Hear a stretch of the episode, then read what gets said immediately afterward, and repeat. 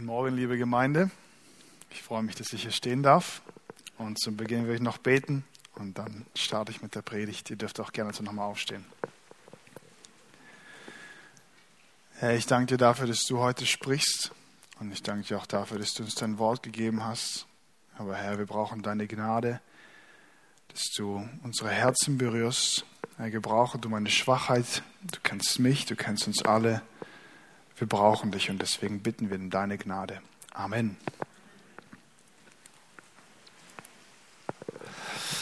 In der Industrie oder auf dem Bau, da gelten strenge Regeln. Und zwar gelten da strenge Regeln, was die Fertigung betrifft. Denn in der Industrie darf ich nicht einfach irgendwas zusammenschließen oder wenn ich ein Haus baue, darf ich ja auch nicht einfach mal loslegen und hoffen, dass es zum Schluss steht. Und es hat auch einen guten Grund, warum es strenge Regeln gibt und diese Vorschriften, damit wir einfach, wenn man es so doof sagt, ohne Kopf einfach irgendwo reinlaufen können und nicht darüber nachdenken, ob das hebt. Einfaches Beispiel, die meisten von euch sind im Auto hierher gekommen, kaum einer von euch hat sich gedacht, hm, hebt mein Auto, fährt es hierher? Oder als ihr, je nachdem von wo ihr kommt, unter die Unterführung gefahren seid, habt ihr die Brücke gesehen und gedacht, oh, hebt die Brücke, wenn jetzt die Eisenbahn drüber fährt oder nicht? Und ihr seid auch nicht hier reingelaufen, habt nach oben geschaut, so okay, an der gibt es keine Risse, dann wird das Haus wohl halten. Nein, das haben die wenigsten oder wahrscheinlich keiner von euch gemacht. Und warum? Na, weil es im gewissen Sinne ein Grundvertrauen gibt in die Technik oder in all dieses, was man so baut. Und diese Selbstverständlichkeit in dieses, in dieses Vertrauen von der Technik zu setzen, es ist oft klar für uns, aber diese Selbstverständlichkeit haben wir oft nicht im Glauben. Wir vertrauen auf viele Dinge, aber vertrauen wir auch auf Gott? Vertrauen wir in all diesen Dingen in unserem Leben auf Gott? Und ich habe die Predigt auch damit überschrieben, zweifelst du an der Güte Gottes? Und diese Frage, die wollen wir uns anschauen und bezieht sich sehr, sehr stark darauf, wie wir auf Gott vertrauen. Und das Ziel von dieser Predigt ist, euch auf eine Reise mitzunehmen und zu zeigen, wie Ruth in diesem Wesen Gottes, in dem wer Gott war und wer Gott ist und wer Gott sein wird, Hoffnung finden kann. Und weil sie es konnte, dürfen wir auch genauso Hoffnung finden, weil es immer noch derselbe Gott ist. Und es ist spannend in dieser Geschichte, die wir auch gleich lesen werden, das Handeln Gottes zu sehen und zu sehen, wie zwei Frauen völlig unterschiedlich darauf reagieren. Und ihr dürft gerne mit aufschlagen, Ruth Kapitel 1. Ich lese ab Vers 6. Ruth Kapitel 1 ab Vers 6. Und sie machten sich auf, sie und ihre Schwiegertöchter, und kehrten aus den Gebieten von Moab zurück. Denn sie hatten im Gebiet von Moab gehört, dass der Herr sich seinem Volk zugewandt habe, um ihnen Brot zu geben. Und sie zogen aus von dem Ort, wo sie gewesen waren, und ihre beiden Schwiegertöchter mit ihr. Und sie zogen des Weges, um in das Land Juda zurückzukehren. Da sprach Naomi zu ihren beiden Schwiegertöchtern, Geht, kehrt um, jeder zum Haus ihrer Mutter. Der Herr erweise an euch Güte, so wie ihr erwiesen, so wie ihr sie an den Verstorbenen und an mir erwiesen habt. Der Herr gebe euch, dass ihr Ruhe findet, jede im Haus ihres Mannes. Und sie küsste sie. Und sie erhoben ihre Stimme und weinten. Und sie sprachen zu ihr, doch, wir wollen mit dir zu deinem Volk zurückkehren. Und Naomi sprach, Kehrt um, meine Töchter, warum wollt ihr mit mir gehen? Habe ich noch Söhne in meinem Leib, dass sie euch zu Männern werden könnten? Kehrt um, meine Tochter, ge Töchter, geht, denn ich bin zu alt, um einen Mann anzugehören wenn ich spreche, ich habe Hoffnung, wenn ich selbst diese Nacht einem Mann angehören würde und sogar Söhne gebären sollte, wollt ihr deshalb warten, bis sie groß würden? Wollt ihr euch deshalb verschließen, um keinem Mann anzugehören? Nicht doch, meine Töchter, denn es ergeht, denn mir ergeht es viel bitterer als euch, denn die Hand des Herrn ist gegen mich ausgegangen. Da erhoben sie ihre Stimme und weinten wieder. Und Orpa küsste ihre Schwiegermutter Ruth aber hing ihr an. Und sie sprach, siehe, deine Schwägerin ist zu ihrem Volk und zu ihren Göttern zurückgekehrt, kehre um deiner Schwägerin nach. Aber Ruth sprach, dringe nicht in mich, dich zu verlassen, um hinter dir weg umzukehren. Denn wohin du gehst, will ich gehen. Und wo du weilst, will ich weilen. Dein Volk ist mein Volk und dein Gott ist mein Gott. Wo du stirbst, will ich sterben und dort will ich begraben werden. So soll mir der Herr tun und so hinzufügen. Nur der Tod soll scheiden zwischen mir und dir. Und als sie sah, dass sie fest darauf bestand, mit ihr zu gehen, da ließ sie ab, ihr zuzureden. Und so gingen beide, bis sie nach Bethlehem kamen. Und es geschah, als sie nach Bethlehem kamen, da geriet die ganze Stadt ihren Wegen in Bewegung. Und sie sprachen, ist das nicht Naomi? Und sie sprachen zu ihnen, nennt mich nicht Naomi, nennt mich Mara. Denn der Allmächtige hat es mir sehr bitter gemacht. Voll bin ich gegangen und leer hat mich der Herr zurückkehren lassen. Warum nennt ihr mich Naomi? Da der Herr gegen mich gezeugt und der Allmächtige mir Übles getan hat. Und so kehrte Naomi zurück und Ruth, die Moabiterin, ihre Schwiegertochter, mit ihr, die aus den Gebieten von Moab zurückkehrte. Und sie kam nach Bethlehem bei Beginn der Gerstenernte. Das ist unser Text, den wir heute anschauen. Er ist etwas länger, aber trotzdem sehr spannend. Und wie auch schon gesagt, wollen wir uns die zwei Frauen genauer anschauen, Naomi und Ruth. Wir wollen uns anschauen, wie wie sie gelebt haben und vor allem, wie ihre Reaktion auf das ganze Geschehen war.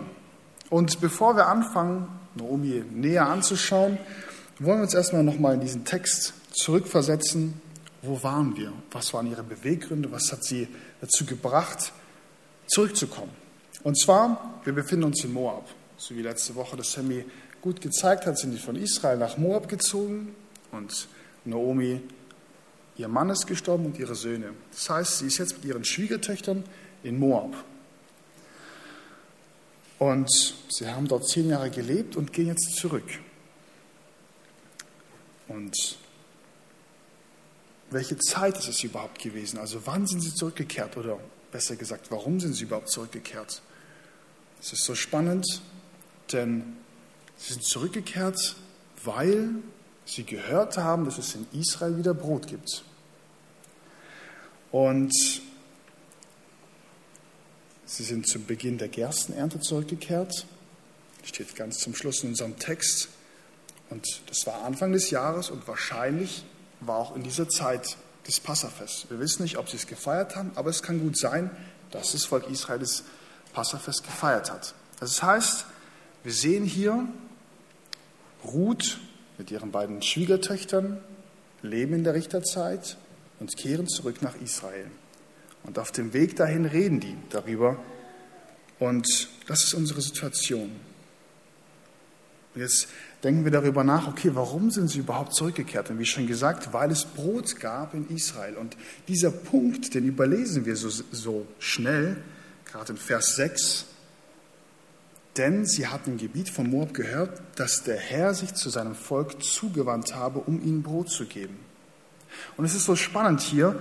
Wir können sagen, ja, das ist doch voll logisch. Ich meine, wenn es da wieder Brot gibt, dann können die auch wieder zurückkommen. Es war ja eigentlich nur eine Notlösung, dass sie aus Israel ausgezogen sind.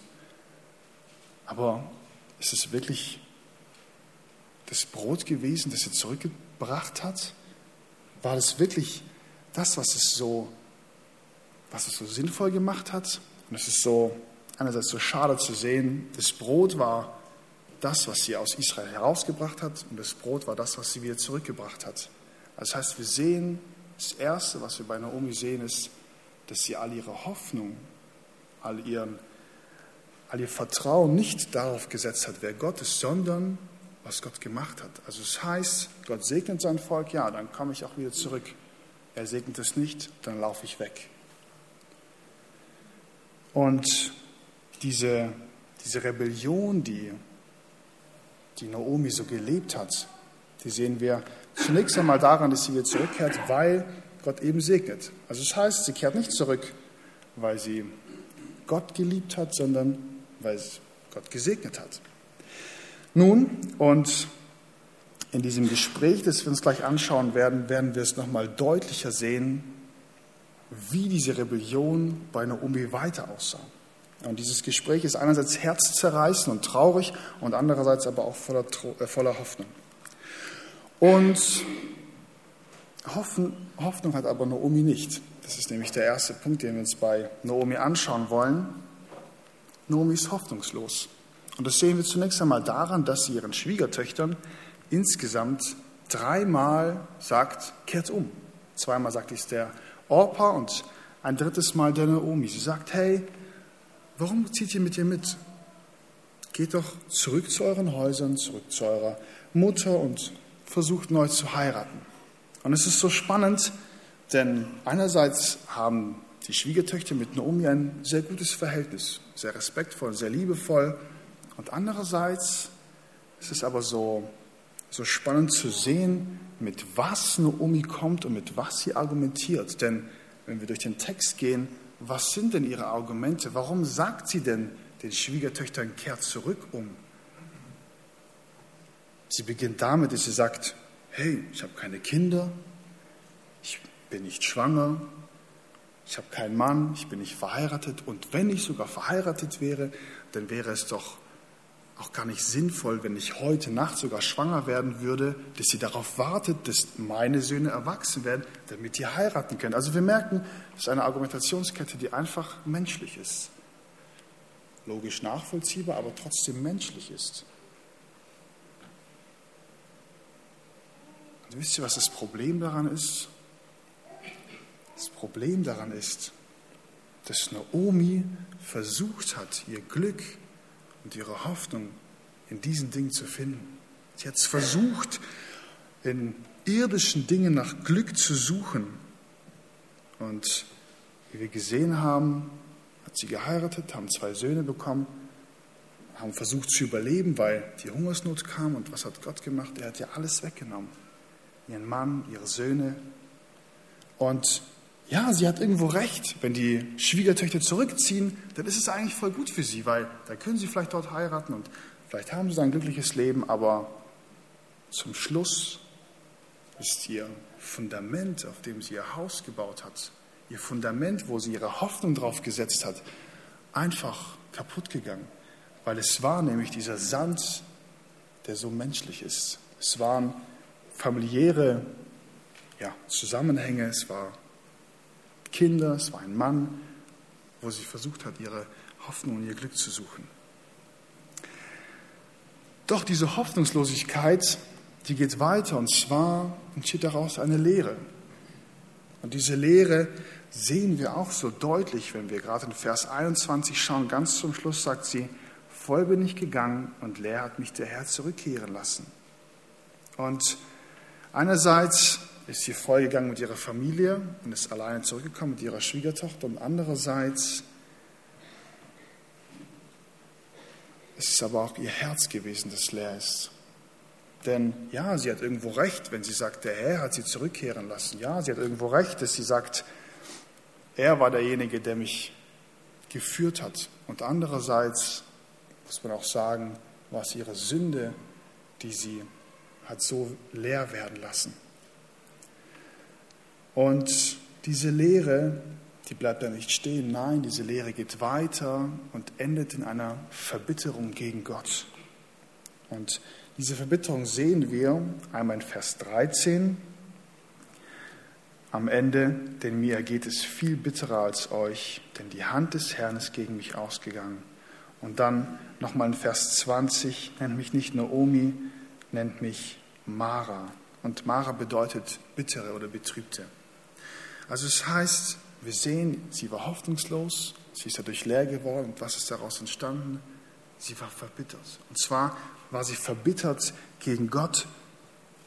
Und wisst ihr, was das bedeutet?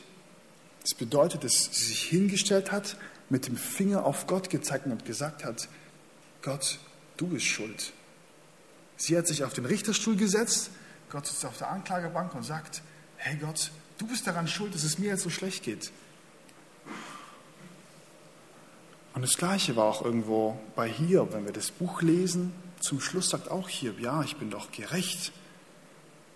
Und dann soll Gott mit mir ins Gericht gehen. Und was, was ist dann passiert? Ja, Gott ist mit ihm ins Gericht gegangen. Und wir können es auch nachlesen, Hiob 31, Vers 35 oder Hiob 32, Vers 1. Also das heißt, wir sehen, Naomi hat ihr selbstgebautes Fundament, das auf Sand war, ist kaputt gegangen, ihre Hoffnung ist kaputt gegangen, sie ist leer geblieben und jetzt ist sie einfach nur verbittert gegen Gott. Und das könnte auch der Grund sein, warum sie ihren Schwiegertöchtern kein einziges Mal irgendwie empfiehlt oder kein einziges Mal sagt, hey, kommt mit mir mit und kommt zu Gott. Nein, dreimal versucht sie sie irgendwie zurückzuschicken. Und deswegen ist es auch irgendwo verständlich, dass Orpa irgendwann gesagt hat, hey, ja, stimmt eigentlich schon, wenn ich darüber nachdenke, ja, hat Naomi eigentlich schon recht und ist umgekehrt. Und wir können es ja auch nicht übel nehmen. Aber das Problem ist nicht nur gewesen, dass jetzt Naomi dieses Gottesbild ihren Schwiegertöchtern und so weiter gegeben hat. Nein, das Problem war vielmehr, dass sie eben dieses falsche Gottesbild selbst hatte.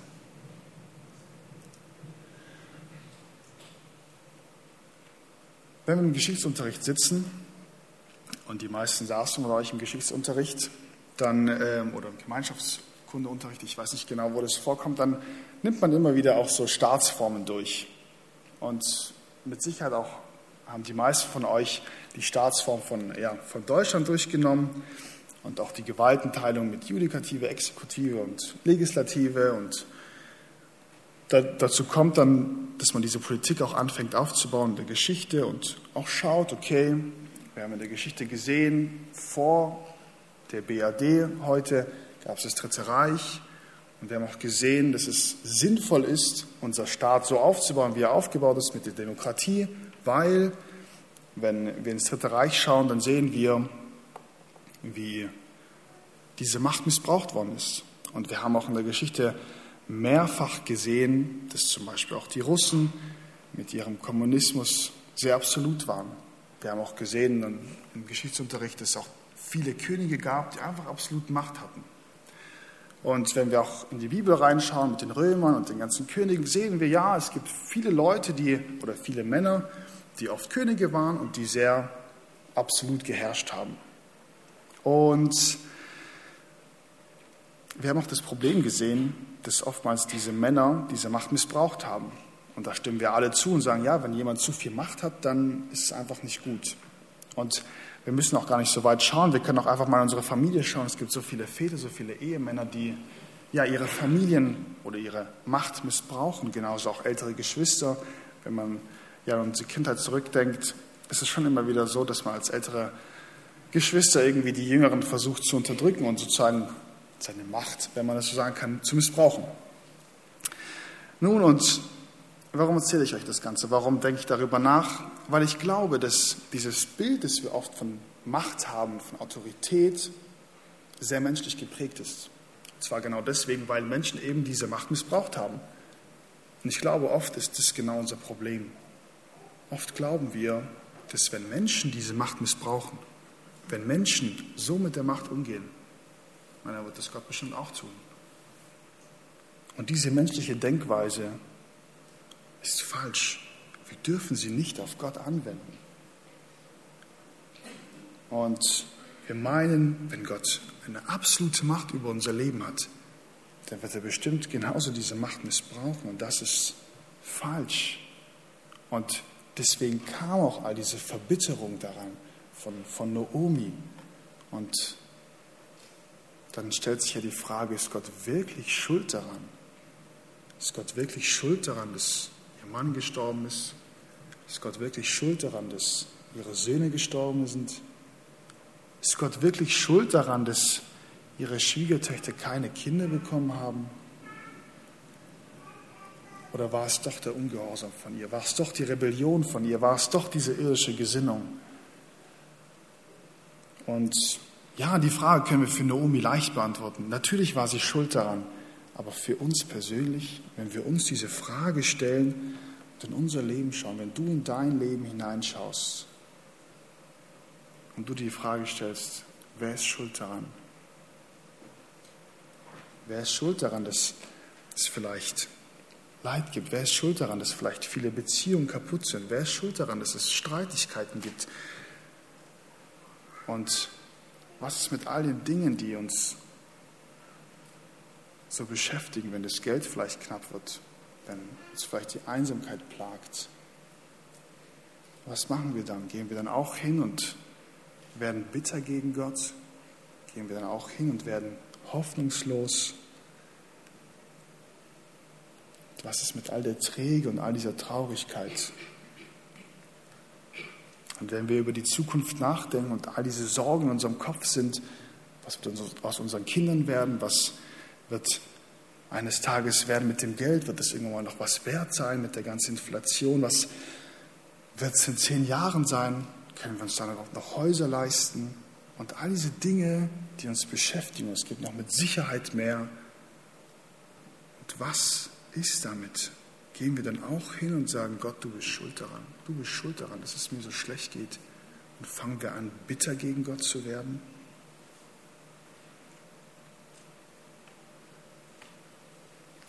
Und ob wir jetzt von Gott fliehen oder gegen Gott einen Angriff starten, es ist egal. Naomi ist am Anfang geflohen und danach hat sie einen Angriff gestartet. Beides Mal hat sie gegen Gott rebelliert. Beides Mal war sie gegen Gott. Und deswegen will ich dich fragen und auch dir diese Frage stellen, wie gehst du damit um? Und auch diesen Punkt mitgeben, ja, uns geht es oft deswegen so schlecht nicht, weil all diese Umstände sind, sondern weil wir gegen Gott bitter sind, weil wir mit dem Finger auf Gott zeigen und deswegen kommt all die Träge, deswegen kommt all die Bitterkeit, die Traurigkeit, die Hoffnungslosigkeit, all diese Dinge kommen daraus, dass wir gegen Gott rebellieren. Und in unserem Herzen ganz tief, da schlummert diese Rebellion. Und manchmal kommt sie viel raus und manchmal nur ganz bisschen. Aber oft ist dieser Punkt, wie ich ihn vorhin erklärt habe, wir glauben eben, dass seine Gebote, seine Autorität, seine Macht, seine Allmacht er oft missbrauchen würde. Und wir vertrauen ihr nicht. Ja, wir sehen unsere Probleme und sagen, wir wollen ihm nicht vertrauen. Mit den Kindern, mit dem Partner, mit der Arbeit, mit der Gemeinde, mit der Krankheit, mit den Schmerzen. Es ist einfach nur eine Last für uns. Und ja, es ist gut, Christ zu sein. Ja, es ist gut, auch einen Teil Gott abzugeben. Aber das ganze Leben abzugeben, ihm ganz zu vertrauen? Nun, da will ich lieber ins Land Moab ziehen und von dieser Hungersnot fliehen. Und merken wir diesen, diesen Misstrauen, den wir oft gegen Gott pflegen, merken wir diesen traurigen Zustand und vor allem diesen Zweifel. Und Zweifel an was? Der Zweifel an der Güte Gottes. Nun, wir haben gesehen, wie, wie Naomi in dieser ganzen Situation reagiert. Aber es gibt noch eine zweite Frau und das ist Ruth. Und jetzt wollen wir auch mal anschauen, wie hat Ruth reagiert? Was hat Ruth gemacht? Und wenn wir in unseren Text schauen, dann hat Ruth eigentlich gar nicht so viel gemacht. Relativ viel hat Naomi geredet und Ruth, wenn man ehrlich ist, hat nur zwei Verse bekommen. Sie hat nur zwei Verse bekommen, wo ihre Antwort drin steht. Und diese Antwort, die Ruth gegeben hat, ist eine Antwort auf das Drängen von Naomi. Und wenn wir Vers 15 anschauen, dann sehen wir das Argument von Naomi. Siehe, deine Schwägerin ist zu ihrem Volk und zu ihren Göttern zurückgekehrt. Kehre um deiner Schwägerin nach. Also das heißt, das ist das Drängen von Naomi und sagt, hey, kehr doch um. Kehr doch um zu deinen Göttern. Und das ist so spannend, weil hier dieser Knackpunkt ist. Und jetzt, jetzt kommt die Antwort von Ruth in Vers, in Vers 16. Aber Ruth sprach, dringe nicht in mich, dich zu verlassen um hinter dir weg umzukehren. Denn wohin du gehst, will ich gehen und wo du weilst, will ich weilen. Dein Volk ist mein Volk, dein Gott ist mein Gott. Wo du stirbst, will ich sterben und dort will ich begraben werden. So soll mir der Herr tun oder so hinzufügen. Nur der Tod soll scheiden zwischen mir und dir. Nun, wir könnten sagen, ja Ruth, das ist eine sehr ehrenhafte Antwort, dass du doch mit deiner Schwiegermutter mitgehen willst ähm, und irgendwo sie auch trösten willst. Ja, das könnten wir sagen, aber wenn wir die Antwort mal hineinschauen, wenn wir schauen, was das Argument war von Naomi zu Ruth und was jetzt ihre Antwort ist, dann sehen wir, Ruth ist nicht mitgekommen, weil sie gesagt hat, oh ja, ich will äh, unbedingt mit Naomi bleiben. Nein, sie wollte mit Naomi mit, weil sie wusste, dass Naomi zu dem lebendigen Gott geht, nach Israel. Denn dieses Bekenntnis, das ich hier sagte, ist so wichtig. Dein Gott ist mein Gott. Und mit diesem Bekenntnis sagt sie ganz einfach, ich will mein ganzes altes Leben hier lassen, in Moab und mit dir mitgehen nach Israel. Und ich weiß nicht, ob das uns bewusst ist, was es bedeutet hat, weil Ruth hat ihre Familie aufgegeben, ihr Volk, ihr soziales Umfeld. Sie hat ihre Freunde verlassen, ihre Sicherheit verlassen. Sie geht in ein Volk, wo sie die Sprache vielleicht nicht so gut versteht, wo sie vielleicht die Kultur auch nicht so ganz annehmen kann oder auch nicht ganz nachvollziehen kann. Und die Frage ist ja, okay, aber Ruth, was erhoffst du dir? Also du gehst jetzt mit und du sagst es so, aber was, was meinst du, was für Aussichten hast du? Hat vielleicht Naomi irgendwie viel Geld dort oder kann sie sich überhaupt versorgen? Was ist, wenn du dort gar nicht angenommen wirst in der Kultur? Was ist, wenn du voll der Außenseiter bleibst? Was wird sie am Wochenende unternehmen? Wird sie überhaupt sich mit jemand anders unterhalten, außer ihrer Schwiegermutter? Und werde ich auch Arbeit finden, um essen zu können? Und ja, Ruth gibt alles auf. Aber was ist ihre Hoffnung? Auf was setzt sie ihre Hoffnung und was erhofft sie sich dadurch? Vers 17, so soll mir der Herr tun und so hinzufügen. Nur der Tod soll scheiden zwischen mir und dir. Ist das alles? Wirklich? Also nichts mehr als das? Ja, nichts mehr als das. Weil Naomi hat es nicht hinbekommen, ihr ganzes Leben abzugeben. Aber Ruth hat es dafür umso gründlicher gemacht. Denn damals gab es keinen Weg zurück. Du konntest nicht einfach ein Ticket buchen und zurückfliegen nach Moab. Du konntest auch nicht anrufen und fragen, wie es deiner Familie geht. Nein, Ruth hat alles aufgegeben und worauf hat sie vertraut? Auf Gott. Sie hat sich nicht erhofft, einen Mann zu bekommen, sie hat sich nicht erhofft, Kinder zu bekommen, sie hat sich nicht erhofft, angenommen zu werden. Nein, sie hat sich nur erhofft, Gott anzugehören. Und es ist so spannend. Ich weiß nicht, welche Geschichten Ruth kannte. Ich weiß nicht, wie viele sie kannte. Ich weiß nicht, wie es ihr erzählt worden ist. Aber ich gehe davon aus, dass Ruth Geschichten von Gott kannte. Durch ihren Mann, durch ihre Schwiegereltern, mit Sicherheit haben sie irgendwelche Geschichten ihr erzählt.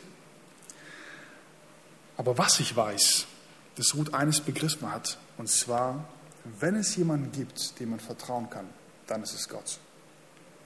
Und an dieser Stelle auch etwas ironisch, denn die Leute, von denen sie sozusagen das Gottesbild bekommen hat, also die Leute, die ihr was erzählt haben, wie Gott ist, die haben irgendwie nicht so wirklich dran geglaubt, aber sie ja, sie hat alles daran reingesetzt. Und es war ihr nichts versprochen, menschlich gesehen. Du hattest als Ausländer damals keine Vorteile. Nein, du hast nur Nachteile gehabt. Und trotzdem ist sie bereit gewesen, in ein fremdes Land zu gehen, mit fremden Menschen, mit fremder Kultur, aber dem richtigen Gott. Und es ist besser, mit dem richtigen Gott zu leben, als mit toten Götzen in ihrem eigenen Haus zu leben. Und was auch so spannend ist, noch nebenbei gemerkt, dass beide Frauen haben die gleiche Begründung. Ja, Gott, deswegen. Aber die Aussage und der Argument ist völlig unterschiedlich, völlig entgegengesetzt. Naomi führt Gott als Schuldner ein oder an und Ruth nimmt Gott als Hoffnung. Und es ist beides mal die gleiche Begründung. Stellt euch mal einen Jungen vor. Ein Junge, ungefähr neun Jahre. Und was die meisten Jungs so in diesem Alter an sich haben, ist, dass meistens zu viel Energie in zu wenig Mensch drin ist. Und der Junge, wie halt ein Junge ist, der spielt Fußball, fährt Fahrrad, Und der ist einfach sehr gern draußen, einfach wild und wie gesagt zu viel Energie. Und dieser Junge, dem tut nie was weh. Egal wie er sich verletzt, der ist einfach viel zu cool, um irgendwie zu sagen oder zu weinen. Nein, das auch nicht. Und so lebt er in einer Familie mit Geschwistern, ist auch meistens nicht ganz so sensibel mit seinen Geschwistern. Und eines Morgens wacht er auf und ach, irgendwie passt irgendwas nicht. Der Junge ist voll gereizt und man merkt, ach, irgendwas stimmt bei diesem Jungen nicht. Und gut, vielleicht ist es einfach nur, dass er Hunger hat. Und vielleicht muss man einfach das Frühstück abwarten, dann wird er wieder, wieder alte halt. Und man merkt während dem Frühstück, ach, da fängt an, diese Stimmung von der Familie zu kippen. Und was ist los mit diesem Jungen? Und auf einmal kommt der Vater zu ihm, beugt sich vor und sagt, ich liebe dich. Gibt ihm einen zarten Kuss auf die Wange und auf einmal, auf einmal ist der Junge wie ausgewechselt, wie der Alte. Alles hat gepasst. Also er hat nicht Hunger gehabt, es war, es war eines, was ihm gefehlt hat. Die Liebe des Vaters. Oder besser gesagt, es hat ihm nicht gefehlt. Nein, er hat sich vergessen. Er hat sich vergessen und der Vater hat es ihm wieder gesagt, er hat ihn daran erinnert und auf einmal, auf einmal war er wie der Alte. Es war kein Problem, er war nicht mehr zickig, er war nicht mehr gereizt. Und wisst ihr, oftmals sind wir dieser kleine Junge. Oftmals sind wir dieser kleine Junge, der vergisst, dass der Vater ihn liebt. Und hat sich jemals an der Liebe Gottes irgendwas geändert? Hat es irgendein, hat sich irgendwie daran geändert, dass sie kleiner geworden ist oder dass sie größer geworden ist? Hat sich jemals an diesem Status was geändert? Nein, es hat sich noch nie was geändert. Aber wisst ihr, was sich oft geändert hat? Dass wir vergessen haben, dass Gott uns liebt. Und es ändert sich oft unser Eindruck, dass Gott uns vielleicht nicht liebt, aber es wird sich nie daran ändern, weil Gott sich nie daran ändert. Und so stelle ich dir erneut die Frage, Warum zweifeln wir dann so oft oder warum zweifelst du dann an der Güte Gottes? Und ich glaube deswegen, weil wir oft vergessen, weil wir oft vergessen, wer Gott ist und weil wir Gott aus den Augen verlieren, wie er ist. Und deswegen ist es immer wieder wichtig, unseren Blick ganz auf Gott auszurichten, unseren Blick darauf auszurichten, wer Gott ist. Und das hat auch nämlich Ruth gemacht, denn sie hat diese Hoffnung, sie hat diesen Trost in Gott gefunden, in der Person Gottes, wer Gott ist, nicht was er gemacht hat, indem er das, sie segnet oder nicht segnet, nein, sondern wer Gott ist. Und deswegen ist es auch für uns so wichtig, uns immer wieder neu in Erinnerung zu rufen, wer ist Gott? Und deswegen will ich auch an dieser Stelle den Text verlassen und unseren Blick darauf richten, ganz kurz im Überflug, wer ist Gott? Wie stellt er sich vor in der Bibel? Und ich habe einfach nur ein paar, paar Eigenschaften, ein paar Bilder mitgebracht, wer, wer Gott ist. Und das Erste, was ich mitgebracht habe, ist, dass Gott unser Vater ist. Denn Gott gibt uns ein Gebet als Anleitung. Und wie fängt dieses Gebet an? Unser Vater. Und wissen wir, was es bedeutet, Kinder Gottes zu heißen? Wissen wir, was es für ein Privileg ist, ein Kind des Allmächtigen zu sein? Und wisst ihr, was es kennzeichnet, diese Vater-Kind-Beziehung? Bedingungslose Liebe. Egal, was wir machen, egal, wie unartig wir sind, der Vater wird nie sein Kind verstoßen. Und was macht noch so eine Vater-Kind-Beziehung aus? Ja, dass der Vater dem Kind helfen kann. Dass der Vater unter die Arme greifen kann. Und so lesen wir auch in Matthäus 7, Vers 11. Oh, ist ein bisschen klein geworden. Ich hoffe, ihr könnt es trotzdem lesen. Wenn nun ihr, die ihr böse seid, euren Kindern gute Gaben zu geben wisst, wie viel mehr wird euer Vater, der in den Himmeln ist, denen Gutes geben, die ihn bitten. Und wir dürfen Gott unseren Vater nennen. Niemand wird uns diesen Stand wegnehmen. Es kann alles passieren, aber niemand wird es schaffen, uns jemals von diesem Gott zu trennen. Aber nicht nur als Vater offenbart er sich, nein, er offenbart sich auch als ein Hirte. Und ich weiß nicht, ähm, ob ihr wisst, was es bedeutet, ein Hirte zu sein, beziehungsweise was die Bibel damit meint. Denn ja, ein Hirte hütet die Schafe, aber wisst ihr, was das Besondere ist an dem Hirten? Dass die Schafe so doof sind, weil, ich weiß nicht, ob ihr das wisst, aber diese Schafe sind wahrscheinlich einer der dummsten Tiere, weil die haben keine Vorteile. Die haben in dem Sinne keine natürliche Beute, sondern sie sind sozusagen die unterste Nahrungskette. Sie können niemanden irgendwie fressen. Nein, sie werden immer gefressen. Sie können sich nicht selbst verteidigen. Und wenn Schafe alleine sind, dann werden sie höchstwahrscheinlich sterben. Aber jetzt kann man sich denken, ja, aber wenigstens mit Gras sollten die sich auskennen.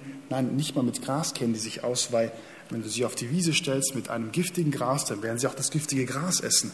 Und so merken wir, hey, Schafe können nicht ohne Hirten überleben. Gott hat sie so geschaffen.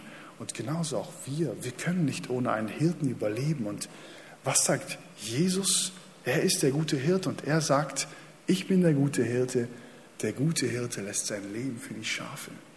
Und das ist das Besondere an diesem Hirten. Das ist das Besondere, warum Gott sich so vorstellt, weil wir eben die Schafe sein dürfen.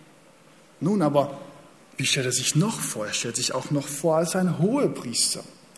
Und es ist für uns vielleicht nicht ganz so alltagsnah, denn wir haben keinen hohen Priester, aber damals war es ja ganz alltäglich im Volk Israel. Was war seine Aufgabe? Seine Aufgabe war, Sühnung oder Stellvertretung Sühnung fürs Volk zu machen. Also er ist hingegangen hingegangen und hat stellvertretend um Vergebung gebeten. Und er stand vor Gott und hat fürs Volk gebetet. Und konnte dieser hohe Priester jemals alle Anliegen vom Volk vor Gott bringen? Nie im Leben. Er hätte nicht die Zeit dazu gehabt, er kennt also auch nicht das, nicht das Wissen. Aber dafür haben wir einen hohen Priester in Jesus, der all diese Anliegen vor Gott bringen kann. Und da können wir auch lesen, Hebräer 4, Vers 14. Da wir nun einen großen hohen Priester haben, der durch die Himmel gegangen ist, Jesus, den Sohn Gottes, so lasst uns das Bekenntnis festhalten, denn wir haben nicht einen hohen Priester, der nicht Mitleid zu haben vermag mit unserer Schwachheiten, sondern der in allem versucht worden ist, in gleicher Weise wie wir, ausgenommen die Sünde. Also es heißt, Christus weiß genau, wo unsere Schwachheit ist. Christus weiß genau, wo du gerade zu kämpfen hast. Und Christus wird genau das, genau das wird er vor Gott bringen. Genau dafür wird er Fürbitte tun. Aber Gott wäre nicht Gott, wenn er nicht König wäre. Und somit ist Gott auch ein König. Er ist der Herr der Herren, er ist der König der Könige und er regiert allein. Und es ist noch nie etwas an seinem Gnadenthron vorbeigegangen, was er nicht zugelassen hätte. Er weiß ganz genau, wo was passiert. Er hat nicht nur die Erde geschaffen, nein, er regiert auch über sie. Und lesen wir auch in 1 Timotheus 1, Vers 17, dem König der Zeitalter, dem Unvergänglichen, Unsichtbaren, alleinigen Gott sei Ehre und Herrlichkeit von Ewigkeit zu Ewigkeit. Amen.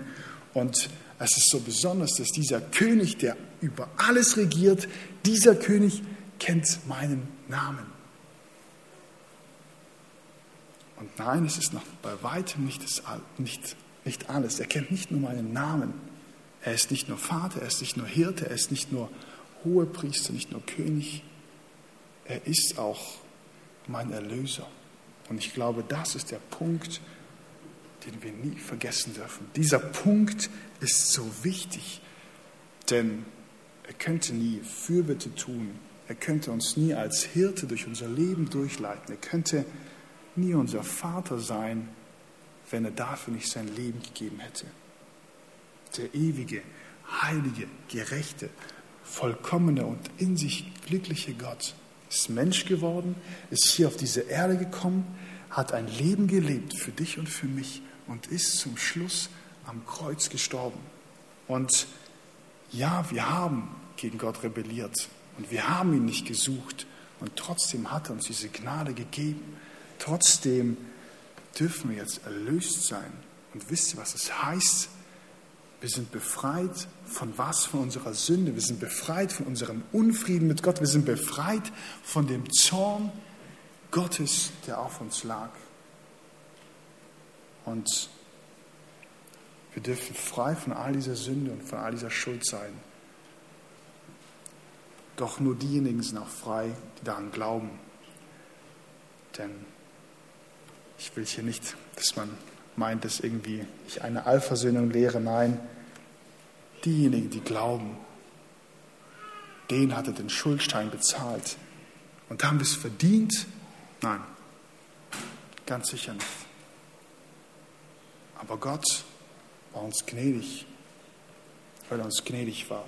Und ich kann es euch nicht erklären. Ich, ich verstehe es auch selber nicht, warum Gott uns errettet hat, weil wir nichts hatten, was uns irgendwie dessen würdig machen würde. Aber was ich weiß, er rettet uns durch seinen Sohn und macht uns zu einer neuen Kreatur. Und es ist so spannend, wie er es auch schreibt in 2. Korinther 5, Vers 21. Den, der Sünde nicht kannte, hat er für uns zur Sünde gemacht, damit wir Gottes Gerechtigkeit würden in ihm. Und dieser Blick, dieser Blick auf Golgatha, das ist der tiefste Blick in das Herz Gottes, das er uns jemals geben könnte. Wir können nicht noch mehr Gnade sehen, wir können nicht noch mehr Liebe sehen, als dort am Kreuz, wo Jesus hing, wo sein Sohn verwundet war und wo dieser gnädige und barmherzige Gott ein für alle Mal Sühnung gemacht hat. Und hierauf hat Ruth vertraut. Sie hat ihr Leben darauf gesetzt, wer Gott ist. Und Ruth wusste mit Sicherheit viel weniger als wir. Und wenn wir doch sehen, wie Christus alles für uns gegeben hat, damit wir erlöst sind, wenn wir so viele Dinge gesehen haben, wer Gott ist, und so viel mehr wissen als Ruth, dann will ich dir diese Frage zum Schluss mitgeben. Warum zweifelst du dann an dieser Güte Gottes?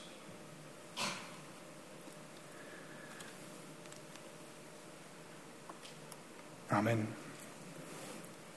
Jeder, der beten will, darf gerne beten und ich mache den Abschluss. Herr, ich danke dir dafür, dass du dich noch nie verändert hast.